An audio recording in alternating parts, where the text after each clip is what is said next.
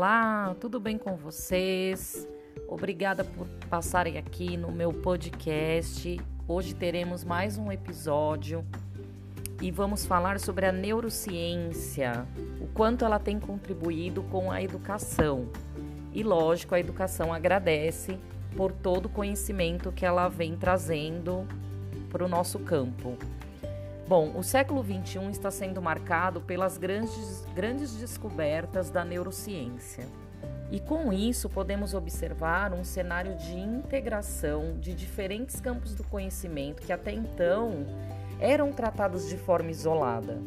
Aos poucos, essa caixa preta do funcionamento do cérebro humano vem sendo desvendada, trazendo novos olhares para áreas como saúde e educação Bom, nessa última em particular, que é a educação, no caso que é a minha área, temos a contribuição da neurociência cognitiva e da neuropsicopedagogia no âmbito escolar, que é particularmente a área onde eu atuo também.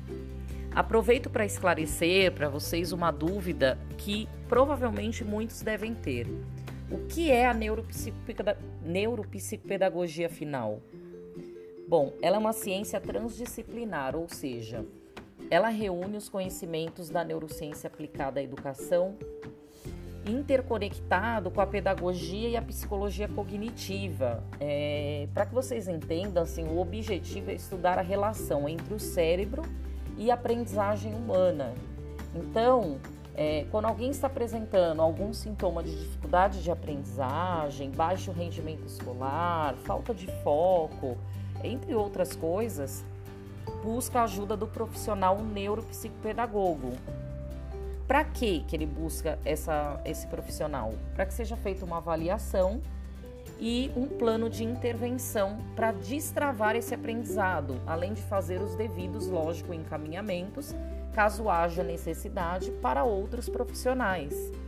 Como vocês podem observar, a neurociência aplicada à educação tem contribuído muito para entendermos como a aprendizagem acontece promovendo caminhos para que os profissionais da educação tornem-se mediadores nesse processo de ensinar, utilizando recursos pedagógicos de qualidade que realmente estimulem esse aprendiz a pensar sobre o pensar.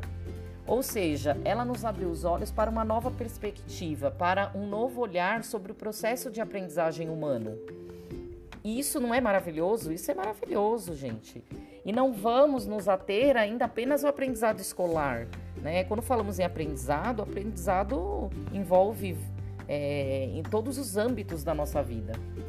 Mesmo para as famílias, né, o fato de hoje podermos compreender melhor essa relação dos aspectos biológicos com a aprendizagem e as dificuldades e potencialidades de cada ser humano, de cada indivíduo, acabou facilitando bastante a nossa tarefa de educar, baixando o nosso julgamento em relação ao outro, inclusive os nossos próprios filhos, né? evitando assim determinados rótulos que eram tão comuns, tão rotineiros e continuam sendo ainda nos, nos dias de hoje.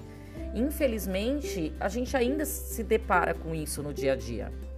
Bom, para concluir, Pensando em nossa busca incessante por uma sociedade inclusiva, onde as potencialidades de cada ser humano sejam realmente valorizadas, onde as diferenças sejam respeitadas, onde todos tenham a mesma oportunidade de aprender e de conviver e tenham esses seus direitos garantidos, é, a neurociência veio para somar e para contribuir para que através desse conhecimento que hoje nós temos, nós possamos ser agentes transformadores na vida e na formação de outros seres humanos e, lógico, da nossa sociedade. Tá bom? Então, obrigada, espero que vocês tenham gostado do tema e me acompanhem na rede social. Deixem aí seus comentários, tá bom? Beijo!